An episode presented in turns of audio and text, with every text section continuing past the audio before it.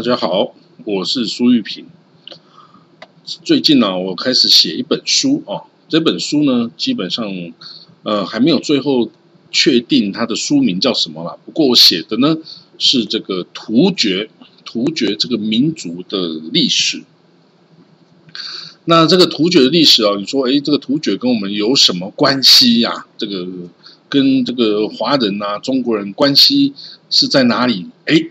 你不要说，其实是非常关系重大的哦。整个历史哦，基本上突厥人哦是跟这个整个中国历史哦，其实是息息相关的哦。好，那首先呢，我们就从最古老、最古老的突厥人开始说哈。呃，甚至还呃，在大家知道这个中华文化哦，是由这个我们说最古老的祖先是炎黄子孙哦，皇帝。跟炎帝、跟神农氏，哦，跟蚩尤，哦，这些哦，这个古代的这个神话的人物啦，哈，为什么我们说神话呢？因为他们只有记载在古籍中啊，但是没有真的这个考古的遗迹啊，可以证明当初有皇帝呀，有炎帝呀，有这个啊，这个蚩尤啊，啊，这个是没有还没有考古挖掘出这个东西哦，可以证明呐。我们现在最早最早的可以挖得出来的这个哦考古遗迹哦，基本上这个是殷墟哦，就是那个商朝哦，商朝的这个哦这个。呃，考古遗迹哦，那至于夏朝呢，其实基本上就已经是哦，是神话的故事了哦。那当然，这个夏朝还是很重要的。我们说大禹治水哈，那治治水之后，大家就为了感谢他哦，这个处理掉水患嘛，所以就就推举他哦。当做大首领嘛，哦，就当做哦皇帝哦，他建立了第一个这个王朝，就所谓的夏王朝哦。那夏王朝哦，这个其实，在夏王朝那个时代哈，这个也不是说那个时候就他唯一就是唯一的文明就在中国啦，不是啊。其实整个欧亚大陆哦，已经有很多的文明出现哦，甚至有很多是比夏王朝还要再古老的哦。那比如说哦，这个埃及的文化啦，其实夏朝的时代也是已经是埃及，甚至都是中王国时代，都还不是古王国时代呢，都已经，而且是这个呃夏朝的时候，基本上这个也是这个古希腊哦，古希腊文明的那个时代哦。那其实，在整个中亚、中欧亚大陆哈 （Euro Asia）。这个整个世界岛哦，就是从欧洲一直连到亚洲来哦，这整个大陆上哦，其实当时候也都是有人类的，也都是有文明的。那这个哦游牧文化的这个文明哦，就是我这本书所哦特别注重的这个地方。那呢，其实哦，我是说呢，从这个西元前哦，大概三千到五千年，西元前三千到五千，等于是再加上这个哦。这个现在两千年嘛，二零二零年哦，再加上两千，等于是西元七，等于是距今五千到七千年的这个那个古老的时代哈，在欧亚大陆上就有青铜文化的出现了哦。然后呢，再到了这个西元前两千到三千年呢，则是铁器的文化出现哦。那这个呃，你说西元那个夏朝是什么时候？夏朝基本上就是西元前两千五百年到两千七百年的那个时候，就是中国的夏朝，大禹治水的这个夏朝哦。那夏朝哦是已经是有呃，主要是青铜啊，但是也有铁器的文化哦。那当初哦，你说在夏朝的那个古老的年代，可能中中国的整个文化还在处于在黄河流域小小的一块地盘，可能就在今天的河南呐，哦山西啊这么个地方哦，主要在河南呐哦。还有山东哦，山东其实也不不算是那时候都是夷的这个蛮夷的地方哦，主要就是呃黄河流域哦，河南的地方就是中国文化的发源地哦，中华文化。那那个时候啊，就这么小小一块是叫中中华文化，其他的周边呢，其实也都是有人的，只是他们都是游牧民族哦，就是哦或者其他我们所谓的蛮夷哦，那时候当然大家不会叫他自己是蛮夷，这个是中华。文明后来称呼四边非我族类都叫做蛮夷但是呢，这些人其实大部分时候文化可是比中华文化还要昌明的哦。所以呢，在这个在西元大概前三千年哦，这个源自于这个西方哦，其实有一有一支民族叫塞种人，叫 Secas。塞塞家人或塞种人哈，塞就是呃边塞或塞子的那个塞哦，塞种人，他呢呃已经从啊，他最早是从那个呃黑海北岸的乌克兰那一带起源的哦，他是一个。极其古老的印欧民族，而且这个印欧民族是游牧民族啊，是它不是一个定居的民族，它是一个游牧的民族哦。所以在大概西元前三千年哦，就是距今五千年的时候啊，这个民族啊，哎呀，就这个从这个这个黑海北岸这乌克兰的地方啊。就往南边走了哦，就咚咚咚咚哦，经过了这个呃高加索啊，然后到了这个两河流域啊，然后又到了这个波斯高原呐。之后呢，他在波斯那边哦，也对这个被这个那时候的波斯人呐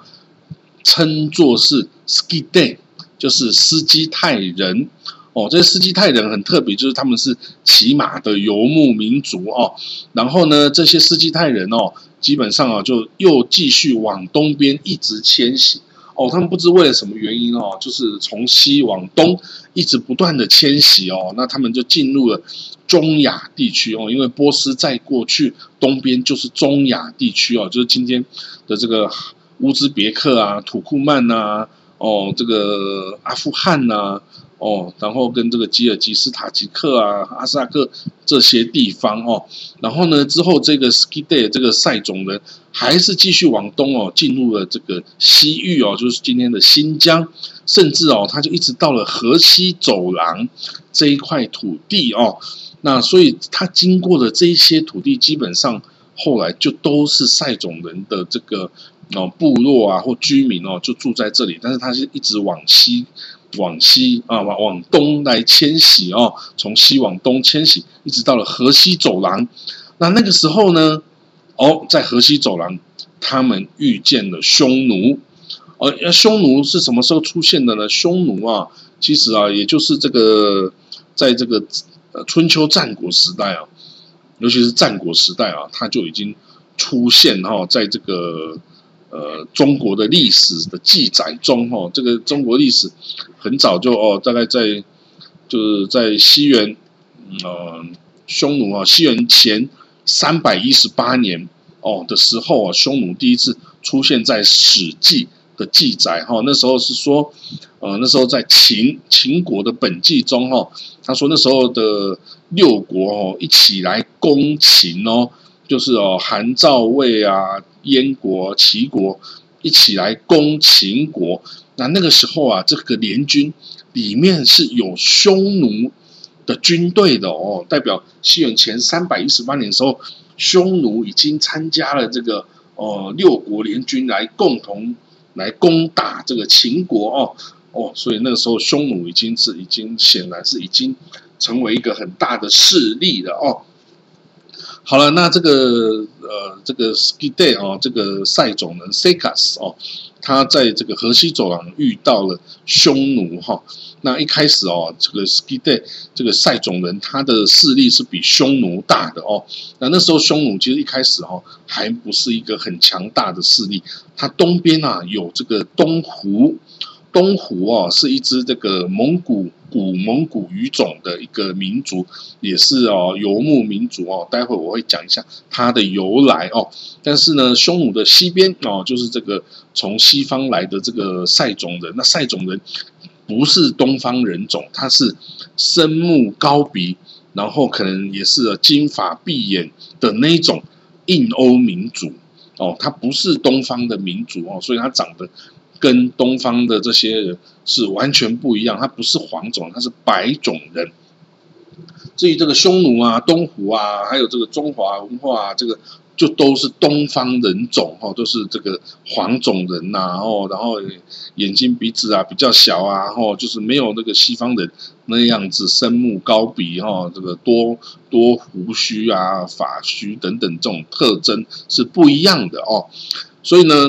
OK，匈奴哦，一开始哦，在这个历史中出现，就是已经加入这个联军来攻打秦国了。那那个时候当然已经到了比较靠近现代哈，已经是西元前三百一十八年。西元前三百一十八年那时候，哎，那那时候的西方是发生什么事？我告诉大家，在这个在这个西元前三百一十八年，在九个大概十年左右哈，就是马其顿的国王亚历山大大帝。率军东征的这个史实哦，发生的时候，就大概他们发生是同一个时期哈。这个在战国在互相征战哦，中国是战国时期互相征战，连匈奴都加入了哈。那个时候的西方亚历山大大帝正在东征哦。那亚历山大大帝哦，这个也是一个哦非常强大的这个哦这个世界上最有名的一个军事远远征的一个哦事件哦。他呢，从西元前三百三十四年到西元前三百二十四年这十年的时间呐，他率领啊这个这个马其顿的这个希腊军啊，跟所有希腊的各国的联军哦，然后呢，他首先是哦要东征，要打败这个波斯哦，因为波斯那个时候是这个阿契美尼德王朝，这个阿契美尼德王朝的波斯是一个非常强大的帝国啊，他那时候是有所谓的这个。居鲁士大帝啊，大流士大帝啊，这个时候的波斯，除了这个伊朗这个块地哦，它整基本上整个中东，包括这个北非、埃及等等，全部都是这个哦阿契美尼德王朝这个波斯帝国的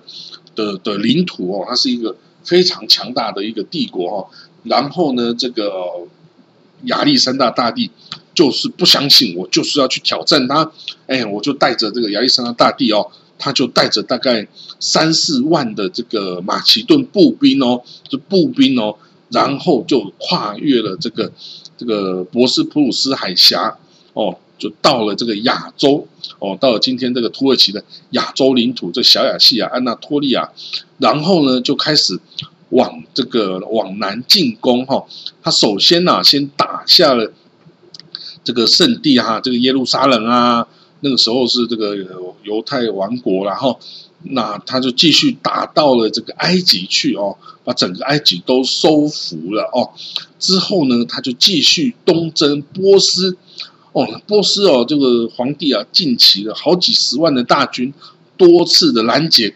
全部都被这个马其顿的这个大军啊。给淹没了哈，就给打败了哈。那这个是个很厉害的战术战略家哦，这个几乎是这个呃无一不语啊，然后也无一不胜哈。他打败了整个欧斯波斯帝国啊，消灭了这个阿契美尼德王朝啊。之后啊，他我他还没有停下他的脚步，他继续往东往东征哦。他说我要走到世界的尽头。所以这亚历山大大帝啊，他率领他的这个马其顿啊，跟这个波斯啊等等哦，这些联军呐，继续往中亚哦，中亚地方哦，就是哦，就跨越了这个波斯这个国境胡罗山哦，波斯东边叫呼罗山，之后呢，又往这中亚哦，这这个今天的土库曼啊、乌兹别克啊这个地方哦，一直打上去，打到了呢，到了今天呢，这个哦，基本上已经到了今天。呃，新疆的西北边哦，已经几乎已经要进入新疆的这块地了哦。他在那边哦，他沿路又盖了很多座这个哦，这个亚历山大城，然后呢，把他的这个把他的希腊军队军团哦，这个就分批驻守在不同的地方哦，就说这些就是我的领土了哦。然后呢，他就在这个就建成，然后把这个希腊的文化。希腊建筑啊，希腊的这个语言呐、文字啊、风俗啊，哦，还是把他的希腊军团的人都给留下来了啊。所以呢，那时候在中亚哦，他这除了打到这个新疆以北之外，之后啊，他就往南，往南到了阿富汗，然后呢，从这个今天呢，阿富汗跟这个巴基斯坦的这个开伯尔山口啊，就进入到这个哦，这个要进入这个。呃，那时候的印度哈，那时候印度的也是很多王国啦哈，然后呢，他就打下了这个呃印度河流域啊，印度河流域基本上是指今天的巴基斯坦然后，那他的到巴基斯坦后来真的那时候印度嘛，哦，大家的他的军团呐受不了了哦，他的这个马其顿军团哦，大家觉得够了，已经够了，我们打下的土地啊，已经是前所未有的大，甚至你都都管理不来了，那你是还想要做什么？你还是想要征服到哪里去？我们从家乡打过来已经好几年了，哦，我们这样继续打下去，我们看不到未来啊啊！所以呢，亚历山大大帝哦，真的也没有办法，他再再打下去，恐怕就军心就要这个涣散了哈。所以他就决定回军哦，这个回到这个马其顿去哦。结果呢，他就哦回军哦往回撤。当然，他在他所这征服的地方啊。比如说，他在中亚哦，他就哦也有这个各地方都建了重要的城市，然后希腊城市，然后留留这个军队驻守等等哦。然后他当于回到了这个波斯的时候啊，呃，已经要回到这个马其顿时候，后来他就生重病死了哦啊。当然，他死了之后啊，立刻这个帝国就分崩离析了哦。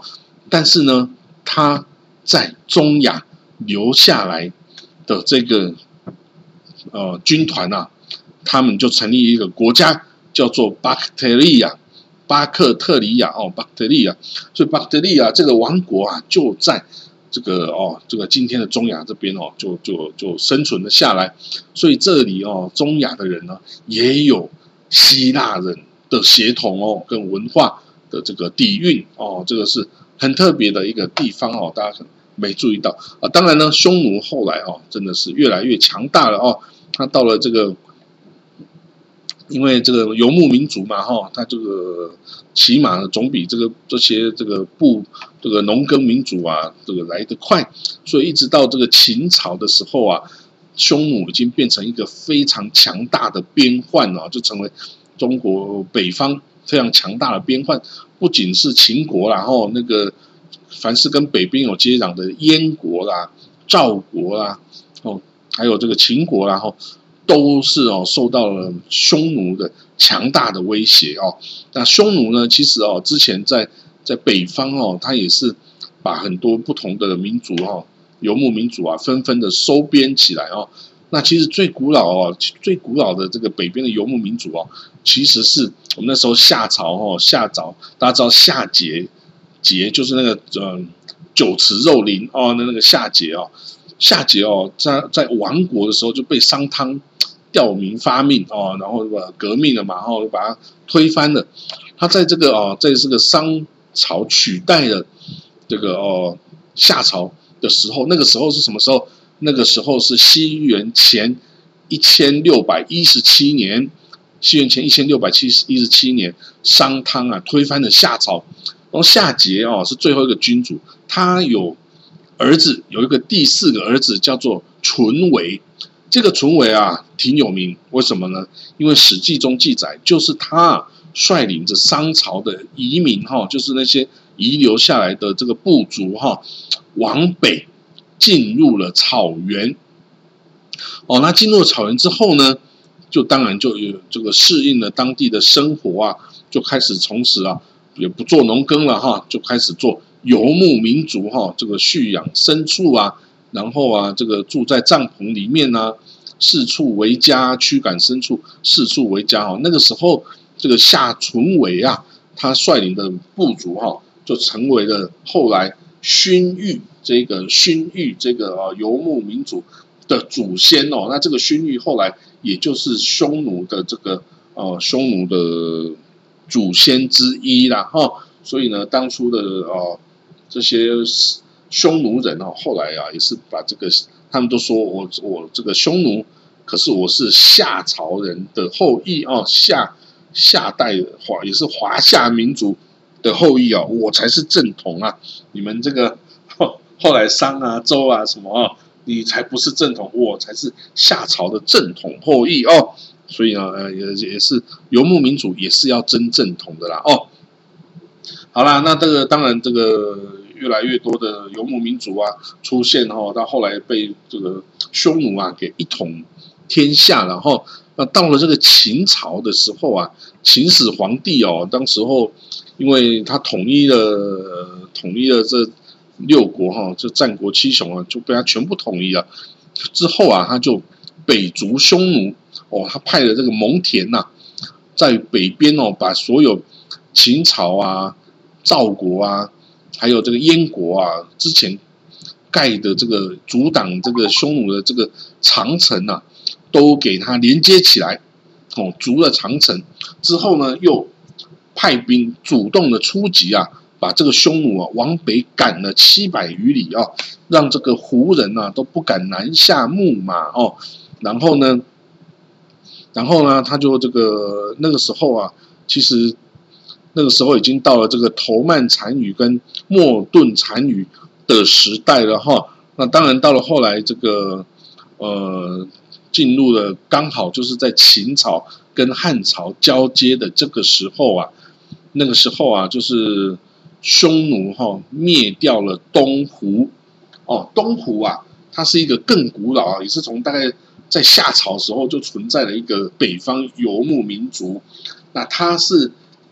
蒙古语族的一个游牧民族哈，所以呢，他后来啊是成为这今天的蒙古人的后的这个祖先哈。这我之后还会再慢慢讲哈。那其实，在匈奴在更北方啊，在今天的贝加尔湖。的那一代哦，有一支叫做哦丁零人，丁零哦丁零这个哦游牧部落哈，这个部落哈其实是最古老的突厥语族的一个游牧民族哈。然后呢，这个匈奴啊强大的时候就把这个哦东胡诶打败了，然后把这个丁零啊北边的丁零啊也打败了哦，就把它通通的收为。己有哈，所以丁零啊，也就变成那个匈奴的这个哦附属的民族哈一部分。然后那个哦东胡啊也被打败了哈。之后那个有跑了两支这个残余的部落哈，跑到鲜卑山跟乌桓山。鲜卑山就是今天大兴安岭了啊，乌桓山啊是在这个。这个辽宁那边哦，所以呢，这两支哦，鲜卑跟乌桓就是这个哦东胡的后裔哦啊，这两支也都是后来这个哦，都是讲这个蒙古语族的后的后代哈，所以后来哦，这鲜卑再起取代了匈奴嘛哈，这是后来的的这个景象了哈。然后当匈奴起来之后啊，哎呀，这个非常强大，他在那个秦汉交接之际哦，突然强大起来，因为。他有莫顿单于，这个莫顿单于哦是非常厉害的一个人哦。他呢，这个莫顿单于哦，他原来哈是等于是太子嘛。可是呢，这个他的爸爸这个头曼单于啊，不太喜欢他啊。为什么不太喜欢他？因为啊，头曼单于娶了另外一个哦，娶了另外一个呃可敦，也就是太太哦，娶了另外一个皇后。那叫做呃，不要叫不要叫什么不重要哦，就是呢，他娶了另外一个皇后，所以呢，他对于前妻的这个生下来的这个莫顿单于啊，就不太喜欢哦，他比较喜欢是什么？就是后来这个太太生了的这个哦，这个小孩，所以他有意啊，把这个这个单于的位置哈，这个。送给这个小儿子啦，给这个小儿子，因为都是比较宠的嘛，吼。结果呢，这个莫顿单于哈，这个这个一开始很惨，被他的老爸头曼单于啊给送去大月支哈，就是那个呃从西方来的这个塞种人的这个大月支哈，当做这个侄子哈，侄子哦，就是说我我去当人质的意思哈，要两边这个。外交有接触哈，因为两边不要互相杀嘛，就当侄子哦。你看哦，这头曼单于哦不喜欢这个莫顿哦，就把他送去大月支当侄子哦。然后呢，甚至在当侄子的时候啊，头曼单于还派军队攻打大月支。这什么意思？就是说哈，那你就把我这个头我这个莫顿给杀了吧哦哦，那我小儿子就自然继承我的单于的位置了吗？结果呢，哇，这个莫顿单于哦。莫顿哈就很聪明，一看到情势不对，他赶快啊，这个抢匹马，就就咚咚咚的逃回了这个呃王庭哈啊，逃回王庭，那他他这个老爸头曼参与看，哎呦哦，那你算厉害了哦，还逃回来了哦，那好，那我就就勇气可嘉，那我就给你一万人马带领，哈，一万人马，哇，这个莫顿莫顿哦，看到哎呦，我有一万人马战，我终于掌握军权了哈，所以呢，他就用这个，他就啊每天的去操练这些他的这个军队哦，然后他有以这个响箭哦，就在箭的前端呢装一个哨子这样子哦，就说我只要射到哪里啊，你就要给我射到哪里，凡是没有射的人重罚。哦，所以呢，哦，他就以他的有一天他以他的响箭呢。射到他的最心爱的一匹马身上，哎，这个很多人就跟着射。那下一次呢，他就突如其来的把这个响箭啊射到他最爱的一个小妾身上，哎，结果他的这个有人就不敢射，他属下说：“哎呀，这个这个射错了吧？这不是最心爱的小妾吗？怎么会射他？”有人就不射，就被重重的处罚，还被立刻斩首。哇！从此他的军队这个没有话讲，只要他想箭射哪里，他就射哪里。以后有一天，莫顿残莫顿然后那时候还不是残余，莫顿呢就跟着老爸这个头曼单于啊，就出去打猎。哎，他看了一个时机，就把这响箭往他老爸身上射，就哇，麾下人所有的人箭就往头曼单于身上射，当场就把自己的父亲啊头曼单于给射死了。哦，然后呢，他就继续哈，把自己的父亲的继室啊，就是后后来的妻子哈，还有他的那些小弟弟啊，还有这些忠于让大臣啊，全部屠杀殆尽哦，登上了这个单于的位置哦。登上单于的位置，他还是很有策略的哦。他一开始啊，也对东湖四大哦，他是东湖那时候啊，就来跟这个匈奴啊索要土地。莫顿单于就给了，索要骏马、美女都给了。后来呢，哎，他终于忍不住，有一次再来要东西，我就翻脸了。马上呢，莫顿单于率着大军攻打这个东湖啊，就一举消灭了东湖。之后呢，再往西边消灭了这个大月支，把大月支往中亚地方赶走。所以呢，整个哦，匈奴这个。这个王庭管辖地方啊，就从今天的这个西域啊，这个新疆，一直到东边呃，这个中国东北这个大兴安岭这边，全部哦，整个平原、高原、蒙古高原都是哦，这个还有今天内蒙古啊，哦，都是这个哦，匈奴的领土啊，所以它这一个是等于是第一次啊，在这个。亚洲的北方啊，一统天下的这个游牧民族哈，游呃等于是一个第一个一统天下的国家哦，可以这样说。那时候那时候的这个中原其实是小小的哦，根本没它那么大哦，所以匈奴哈就是这么厉害的一个哦这个民族哦。但是好了，那我们说为什么要讲匈奴？我们今天不是要写这个突厥史吗？好了，你知道吗？今天的土的土耳其人，他们。的历史中啊，就是把匈奴认为是他们的祖先哦。当然呢，我刚刚我不是跟大家提到吗？有一支最古老的突厥语族的一个民族叫什么？叫做丁零哦。这个是丁零，是在的贝加尔湖那边呢游牧的一个古民族哈。然后呢，后来是被匈奴，就被莫顿单于。给吞并下来哦，所以被吞并下来呢，当然这个内部哦，这个他们内部有很多不同的民族，有东湖的啦，有这个有这个丁零的啦，有乌孙的啦，有各种各样的民族，各种各样的文化部落哈都不一样，但是大家后来就都听这个匈奴的话嘛哦，那那如果你要说啊，这个匈奴哦，也就是这个突厥，今天突厥的祖先。也也也算是也算是说得过去啦哦，就是因为那个它里面一定有混有这个哦突厥语的成分啦哦，因为在整个这个中国北方的，就是今天的蒙古啊，加上俄罗斯啊、西伯利亚等等，这整个区域哦，基本上就三个语族啦，哦，一个叫蒙古语族，一个是突厥语族，一个是第三个是通古斯语族，就三个语族哦是。这个传统的这个本土化的哦土生的三个语族哦，那不管你是什么部落啦，你就是属于这三种的哪的其中一种了哦。除非你是西边来的塞种人哦，塞种人当然也有他的语言哦，塞种这个塞卡斯哦，他有他的语言。那可是呢，就是说，因为啊，这个我的土耳其朋友坚持